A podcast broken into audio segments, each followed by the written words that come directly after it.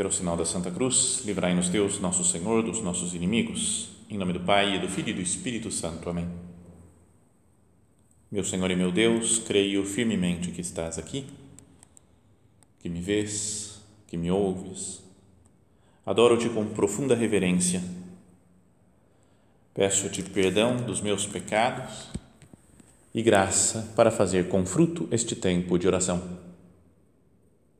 Minha Mãe Imaculada, são José, meu Pai e Senhor, meu anjo da guarda, intercedei por mim.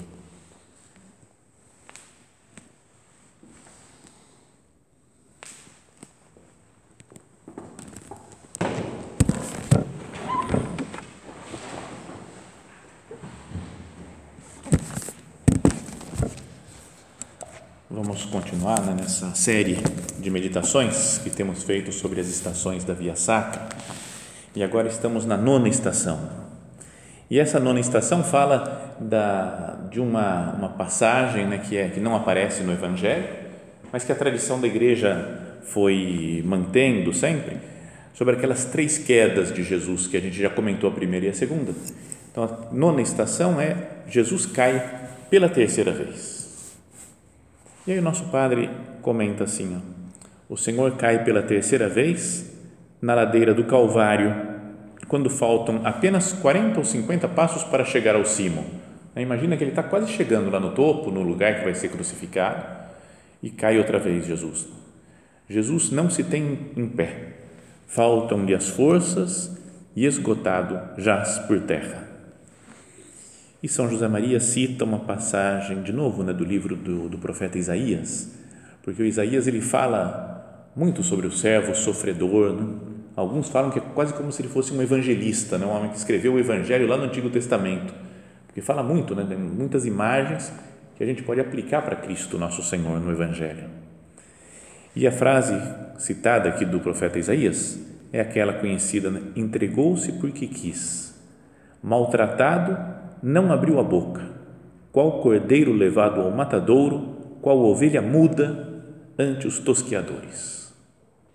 Eu não entendo muito desse negócio, não, mas falaram. Uma vez me contaram que quando vai matar a ovelha, ela fica meio paralisada, fica, fica quietinha, não grita. Né? Porco grita, você vai começar, ah, estou fazendo um escândalo. Mas que ovelha parece que não fica muda. Como fala aqui, né? Maltratado, não abriu a boca. Qual cordeiro levado ao matadouro, qual ovelha muda ante os tosquiadores. Vamos pensar nisso, né? Jesus sofrendo e sofrendo em silêncio. Em outra passagem, lá da, antes dessa da Via Sacra, né, quando fala que Jesus estava sendo julgado e as pessoas acusando ele, falava, fala assim o Evangelho, né, Jesus autem tacebat. Jesus, no entanto, calava. Jesus ficava em silêncio. Então, só isso já podíamos pensar um pouco, né, de falar, e eu, perdão, meu Deus, pelas vezes que eu, que eu não consigo ficar em silêncio não é quando eu fico reclamando das coisas. A gente reclama dos problemas, da dificuldade, do calor, do frio, do sono, do cansaço. Não é? Fica se queixando. Perdão, Jesus, pelas vezes que eu falo, né? reclamo, que eu me queixo. Perdão pelas vezes que eu falo mal dos outros. Né? A gente poderia se calar, né? lembra que o nosso pai fala: quando não puderes louvar, cala-te e a gente não dá para louvar, mas não me calo também, né? E aproveito para falar mal, descer além em alguém. Ou por orgulho, eu quero ter a última palavra sempre. Numa discussão, eu quero ganhar, eu não aceito, né? Perder num debate, numa discussão e quero e continuo falando, falando, falando. E se eu percebi que estou ganhando a discussão, então eu me empolgo mais ainda, agora eu vou pisar nela e vou falar mais. Jesus calava maltratado, não abriu a boca. Se alguém nos ataca, fala de alguma coisa, nos julga mal, é difícil ficar em silêncio. Ou nós falamos demais às vezes, né? Tem gente que fala, fala, fala, fala, fala, fala, fala, fala, fala, o tempo inteiro falando, você nem tem espaço, né? Para conversar, para falar alguma outra coisa com a pessoa. Continua o nosso padre meditando na queda de Jesus, diz: todos contra ele, os da cidade e os forasteiros. e os fariseus, e os soldados, e os príncipes dos sacerdotes, todos verdugos. Todos são como que carrascos de Jesus. Gente de todo tipo que quer, quer ver a morte, quer ver o sofrimento de nosso Senhor. Não será que a gente não pode ver isso como também uma representação do mundo atual? Gente de todo tipo. Os inimigos de Deus, inimigos da igreja, que perseguem Jesus, querem acabar com ele. Mas digo, mesmo gente, às vezes, da igreja, cristãos que negam o nome de Cristo, mas que pecam pelos seus pecados, estou voltando a crucificar Jesus. Sabe, já falei isso outras vezes, mas o Papa, há muitos anos, né, os Papas têm costume de, de fazer uma via sacra, de meditando as estações da via sacra, na Sexta-feira Santa, no Coliseu, lá em Roma.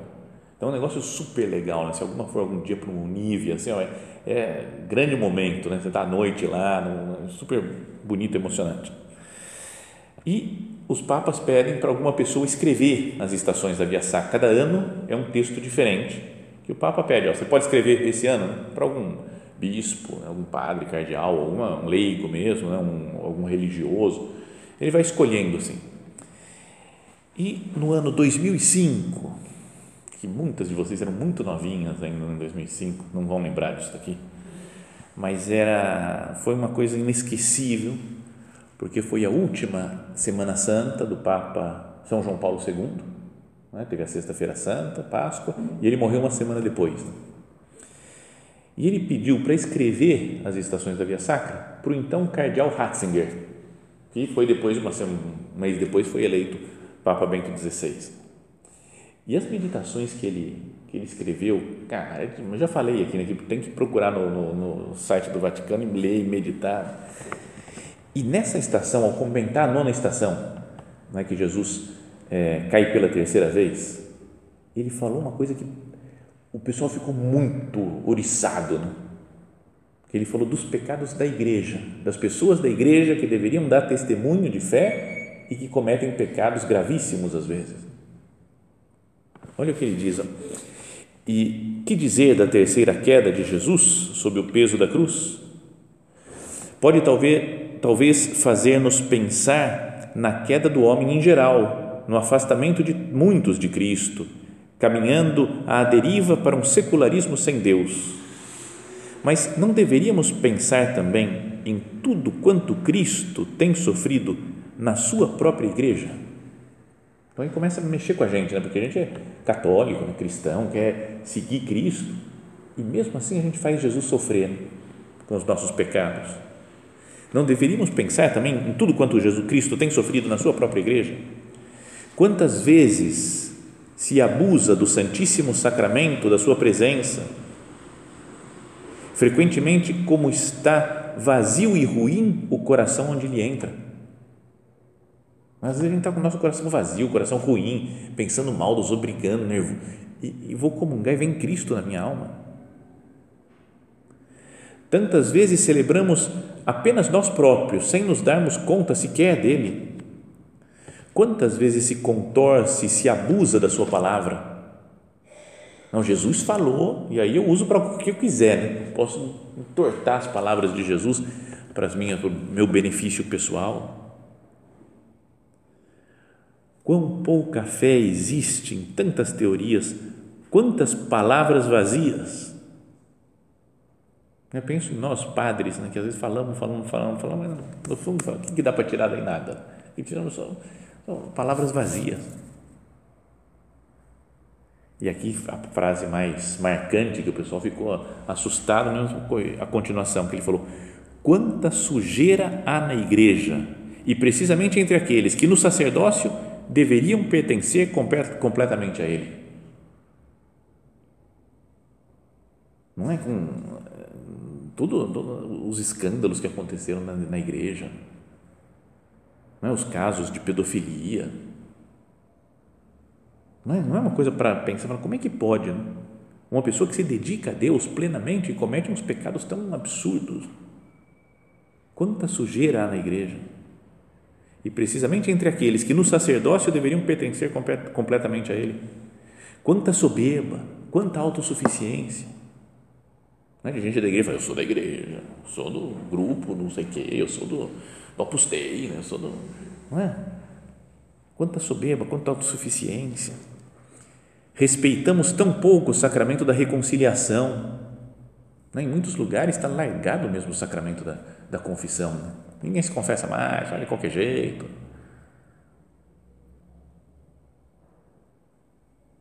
Tudo isso está presente na sua paixão.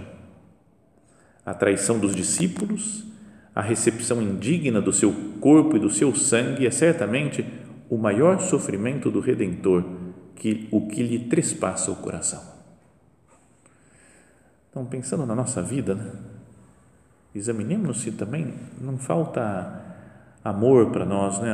A, Jesus presente no sacrário, a Jesus que nos perdoa na confissão, a, não sei se os pecados da igreja, que falei eu que deveria ser uma pessoa de fé, uma pessoa de Deus, que desse testemunho de Cristo, e nego Jesus com os meus fatos, com os meus atos. E no final dessa estação da Via Sacra, o nosso Padre diz: Meu Deus, que eu odeie o pecado e me una a Ti, abraçando-me à Santa Cruz para cumprir por minha vez a Tua vontade amabilíssima. Nu de todo afeto terreno, sem outras miras que a Tua glória, né? não quero ter hum, afetos terrenos de admiradores, gente que, que me aplaude, sem outras miras que a tua glória. Senhor, eu só quero a tua glória, eu não quero a minha, eu não quero aparecer. Generosamente, sem reservar nada para mim, oferecendo-me contigo em perfeito holocausto. Uma vez ouvi falar que era. Na verdade, eu tenho que estudar mesmo para ver se é assim, desse jeito, mas escutei numa palestra que os sacrifícios que as pessoas faziam tinha dois tipos: um era o sacrifício normal e o outro era o holocausto. Que o sacrifício Parece que queima um pedaço do animal para fazer uma aliança com Deus, subia lá a fumaça lá para Deus e a outra parte o pessoal comia. E no holocausto era tudo para Deus, queimava inteiro. Então é como se o nosso Padre falasse que, seu, que oferecendo-me contigo em perfeito holocausto, que cada um de nós seja totalmente de Deus. Porque às vezes a gente fala, tá bom, eu sou de Deus, mas eu quero esse negócio, quero aquele outro, aquele outro, aquele outro, quero que seja assim, quero que seja assim. Difícil, né, de viver totalmente para Deus, se abandonar totalmente nele. Vamos fazer isso agora na nossa oração. Senhor, eu quero, é, quero pedir perdão por todos os meus pecados, por todas as vezes né, que, sendo cristão e devendo dar bom exemplo, eu neguei a fé né, com as minhas palavras, com os meus atos, com o meu mau exemplo. E quero purificar tudo isso, que eu, me, que eu odeie o pecado e me una a Ti abraçando-me a Santa Cruz para cumprir por minha vez a tua vontade, amabilíssimo. Então, isso que queria que nós meditássemos né, nessa, sobre a nona estação.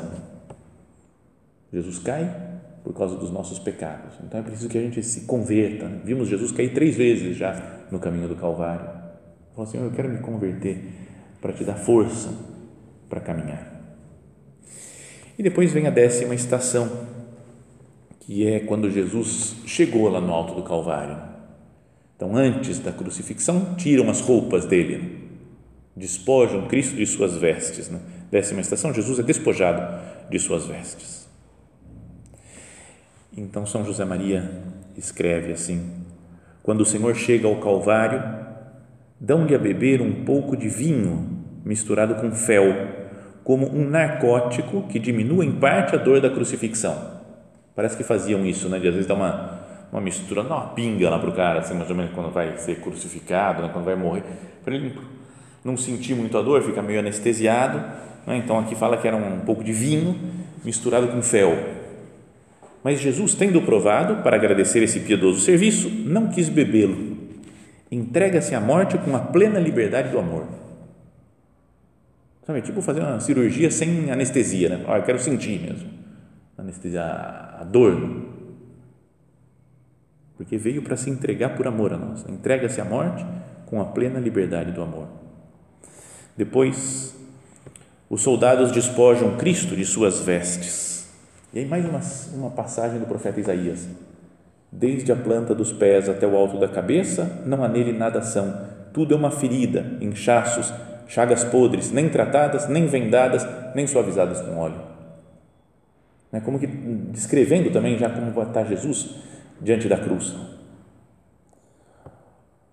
E aqui vem uma outra coisa que é impressionante, que era para não sei como que para todo mundo falar assim, Jesus é Deus, é o Messias esperado. Quando fala os verdugos tomam as suas vestes e as dividem em quatro partes. Mas a túnica não tem costura e por isso dizem: não a dividamos, mas lancemos sortes para ver de quem será. Então isso foi o que aconteceu. Lá estavam lá os soldados, não é que tiravam as roupas do, da pessoa que estava sendo condenada à morte. Depois, pô, vou aproveitar, você tem uma roupa boa aqui. E aí viram que a túnica que ele usava era muito boa, sem costura, inteiriça, assim, falaram, não vamos rasgar isso daqui, que vai estragar essa peça de roupa.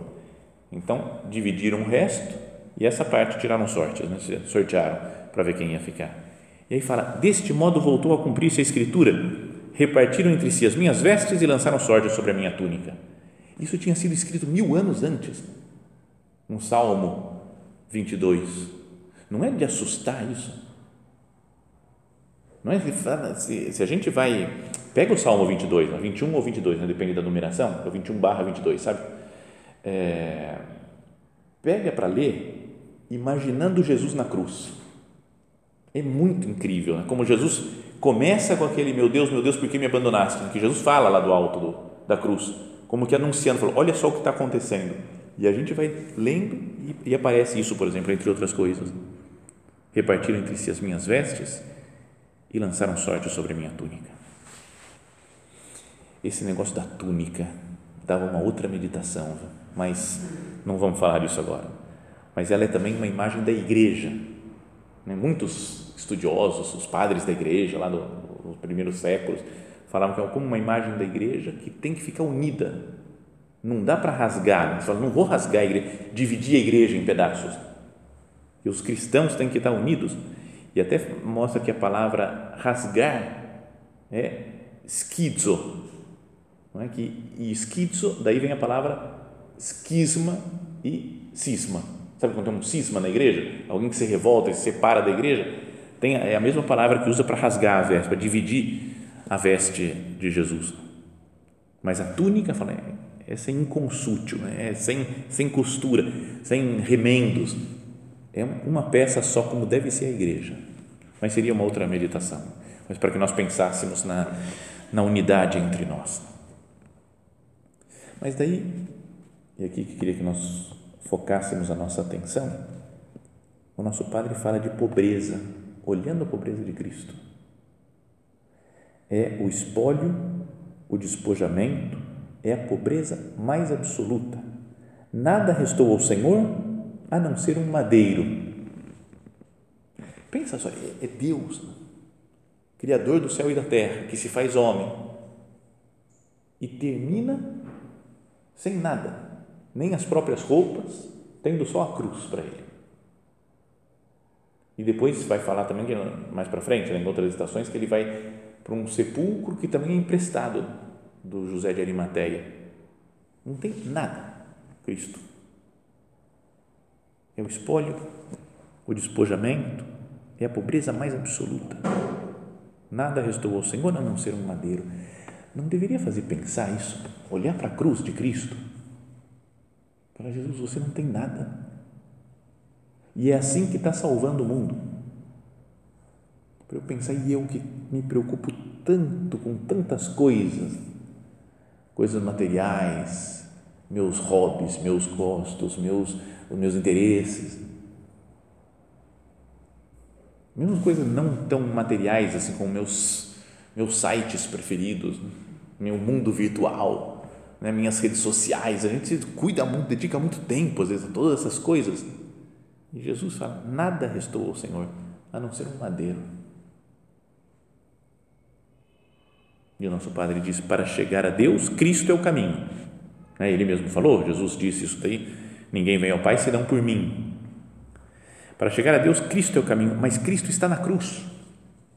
E para subir à cruz é preciso ter o coração livre, desprendido das coisas da terra. O meu coração está desprendido? Ou tem alguma coisa que está segurando ele? Eu quero subir na cruz, mas não dá porque tem, tem um peso das coisas materiais que eu quero ter, o peso de, sei lá, outras pessoas que eu quero ter do meu lado, de coisas, de casa, de ambiente, de situações, de trabalho. Assim. Do que, que eu posso me desprender, por exemplo, nessa quaresma, nesse tempo de quaresma? Sabe, alguma coisa que a gente tem e que está muito apegado, está pensando naquele negócio demais, ou um negócio que a gente não tem, não é? E fica sonhando, ah, eu queria comprar isso daqui, acho que eu vou juntar um dinheiro para isso daqui, porque aí vai dar certo, que eu vou comprar isso, sim, eu vou ser feliz só quando eu tiver tal coisa. A gente fica até colocando a nossa felicidade em algo material que a gente quer ter, que a gente quer comprar. No que, que eu penso habitualmente? Penso muito em coisas materiais, em condições de futuro, como é que vai ser meu futuro, vai ter dinheiro, não vou ter dinheiro, em meus trabalhos, meus Se a gente conseguisse né, esquecer um pouco dessas coisas, a gente caminharia muito mais rápido para Deus. Não é que isso daí segura a gente um pouco? Examinemos-nos então nesses dias da quaresma. Senhor, eu não posso fazer alguma coisa de, sei lá, doar para um pobre alguma coisa que eu tenho? Ou entregar para alguém as coisas que sei lá, que eu, eu guardo há tanto tempo porque um dia vai ser útil, mas esse dia nunca chega. Hoje mesmo escutei história, né, um padre falando de um bispo que morava, parece que no Rio de Janeiro, e depois se mudou para São Paulo, né, foi nomeado para algum um cargo em São Paulo, e aí ele falou, ah, não dá para eu levar todos os livros, né, um homem super estudioso, um monte de livros, e ele falou, ah, então eu vou agora, mudo para São Paulo, e depois eu, quando sobrar um tempo livre, eu viajo para o Rio outra vez, pego meus livros e trago para São Paulo. E aí passou um mês, dois meses, três meses, não dava tempo, não ia para o Rio, dois anos, três anos. Aí o pessoal do Rio ligou para ele. Ô, seu bispo, não quer que a gente leve? O senhor não tem, deve estar agitada a sua vida ainda, não tem tempo de vir buscar os livros. A gente leva né, para o senhor. E fala, ah, tá bom, pode ser. Mas ele começou a pensar e falou, cara, assim, três anos eu nem lembrei desses livros mais, que eu não peguei nenhum deles, porque eu não preciso dele. Falou, não, peraí, esquece, distribui aí para quem vocês quiserem, para bibliotecas, para os pobres, faz o que vocês quiserem, não preciso mais desses livros. E a gente tem muitas vezes essas coisas, quem não tem um negocinho na gaveta, fala, um dia vai ser super útil isso daqui, e o dia não chega nunca. Então, o que, que eu posso deixar, o que, que eu posso me entregar eu posso me desfazer dessa, de uma coisa ou outra, vai me deixar mais leve até. Sabe que uma coisa que deixava leve mesmo lá em Roma, quando morava lá, estava no seminário internacional da prelazia do Opus Dei, não é? que está gente do mundo inteiro, e eram 180 pessoas que morávamos lá. E então tinham vários quartos, né? 180 quartos mais ou menos, então era uma cidade quase o negócio, não era um prédio, só várias casas, super, muito legal. Mas daí vinha gente de algum, saía um pessoal lá, um terço mais ou menos do pessoal nas férias em julho, lá o verão era julho, agosto, setembro, né? Então em julho saíam para fazer um convívio, o mês de julho inteiro. E aí tinha que vir um outro convívio de pessoas do mundo todo vinham e ocupavam a casa. Mas daí eles falavam, esse pedaço vai ficar o pessoal que, vir, que vem de fora. Então quem morava lá tinha que mudar para outro quarto da casa. Então eu lembro que eu estava lá em julho, né? Acabou o semestre, junho, aí falou assim, ó, você vai ter que mudar de quarto. Ele falou, é porque vem gente para o seu quarto, então esquece, muda para tal quarto, outro lado, outra casa. Ah, tá bom, peguei, juntei todas as coisas, hum, beleza, junho. Depois em agosto tinha outro convívio. E ele falou, ó, vamos usar isso daqui, ó, tem que mudar de quarto também, tá? mudar de quarto. Depois que eu falei, setembro, tem que mudar de quarto outra vez. E em outubro vai para um outro quarto, que aí vai ser o quarto que você vai ficar o ano inteiro. Então, em quatro meses, mudar de quatro vezes, Cara, você diminui muito as coisas que você tem. Porque a primeira vez deu um trabalhão mudar, você fala, para quê? Eu não preciso. Da segunda vez, ah, não, já tenho que mudar de novo. Joga fora isso, joga fora, joga fora. Sabe, mas que eu estava foi um momento que está quase zerado de coisas assim, estava super tranquilo, né? carregava tudo que eu tinha na minha vida nas mãos assim, ó. colocando uma mala, outra mala e vamos, não preciso de mais nada, está tudo certo aqui. Aí cheguei em outro centro da obra lá que era na paróquia do São José Maria, que era um centro grande, tranquilo, pouca gente que morava. Cheguei lá, o quarto era gigantesco. Falei, cara, o que, que eu faço agora? Coloquei as coisas, sabe? Dá uma sensação de pobreza. Você abre os armários, coloca as coisas e fica 20% do armário ocupado, o resto tudo vazio. Você fala, cara, eu tenho que arrumar alguma coisa para pôr aqui. E o duro é que passaram dois anos que fiquei morando lá e quando eu saí estava tudo entupido. Eu falo, para quê? Se eu conseguia viver antes, sem mais da metade, e agora a gente vai criando necessidades. Isso atrapalha o desenvolvimento espiritual, né? Para chegar a Deus, Cristo é o caminho, mas Cristo está na cruz. E para subir à cruz é preciso ter o coração livre, desprendido das coisas da terra. Será que se a gente se, se desprendesse de algumas coisas materiais, ou de, de coisas que já falava, de, de, alguma rede social que eu. Que eu então, será que não, não me uniria mais com Deus? Perdão, posso falar a minha mortificação dessa quaresma? Então, uma das mortificações que eu estou fazendo das penitências é sair do Twitter, porque eu ficava acompanhando notícias no Twitter e aí não sei o que, aí eu ficava, li uma notícia aqui, ficava bravo, escrevia um cara, depois escrevia outro, falei, cara, mas calma, eu sou padre, eu não posso escrever de qualquer jeito, estão vendo que é padre, né? porque qualquer opinião minimamente, eh, teve vezes que fazia assim, de escrever, não, não concordo com a sua ideia, e os padres pedófilos, você fala, cara, eu só não concordo com a sua ideia, então tinham ataques e coisas assim, mas daí você vai ficando inflamado com o negócio, tem que ver, aí passa duas horas, você fala, vou ver outra vez se já escreveram alguma coisa, e passava o tempo todo ligado nesse negócio, eu falei, não, Quaresma, vou me desprender disso que está sendo meu vício, mexer no Twitter e receber notícias no Twitter. Beleza. Saí. Estou muito mais em paz, não tem briga, não tem nada, estou tranquilo e sei das coisas do mesmo jeito, porque o pessoal vai comentando. Eu falei, não, é fundamental para eu estar sabendo das notícias. Hum, tudo bem, eu falo, beleza. As coisas não, não mudam muito, né? Brigas políticas assim, passa um mês, está todo, meu, todo o pessoal brigando tudo de novo. Depois passa outro mês, está todo mundo brigando de novo. Beleza, não, não influencia muito a minha vida. Está me dando uma paz que acho que eu não vou voltar depois da Páscoa, não. Né? Sabe essas mortificações que você fala, uf, finalmente acabou. Posso comer chocolate, posso comer carne, posso, sei lá, um doce. Não, essa daí Twitter, não, não quero voltar mais, não. Estou feliz assim, deixa que estou mais em paz. Então, isso é um exemplo só, mas tem muitas coisas que talvez se a gente deixasse na nossa vida, se a gente entregasse, ter o coração livre, desprendido das coisas da terra, a gente ia amar Jesus com mais facilidade. Cristo está na cruz para subir a cruz tem que ter o coração livre. Então, que cada um de nós pense, né? pedindo ajuda para Deus, luz para Nossa Senhora, né? me ajuda a ver quais as coisas que estão atrasando o meu caminhar para você, meu Jesus que sua mãe, que é minha mãe também, mãe de cada um de nós, que conhece os nossos defeitos, os nossos apegamentos, que ela nos, nos diga o que, que a gente pode entregar, deixar, abandonar para seguir Cristo mais com mais amor, para seguir Cristo mais de perto. Acho que basta olhar para a cruz. Né? Ele, desprendido de tudo, só tem um madeiro, só o lenho da cruz e salva o mundo. Senhor, que eu faça assim também, que eu me desprenda das coisas da terra para te imitar melhor.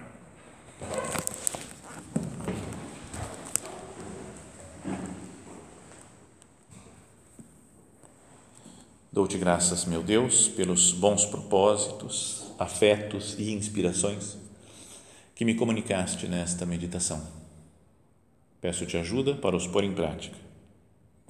Minha Mãe Imaculada, São José, meu Pai e Senhor, meu anjo da guarda, intercedei por mim.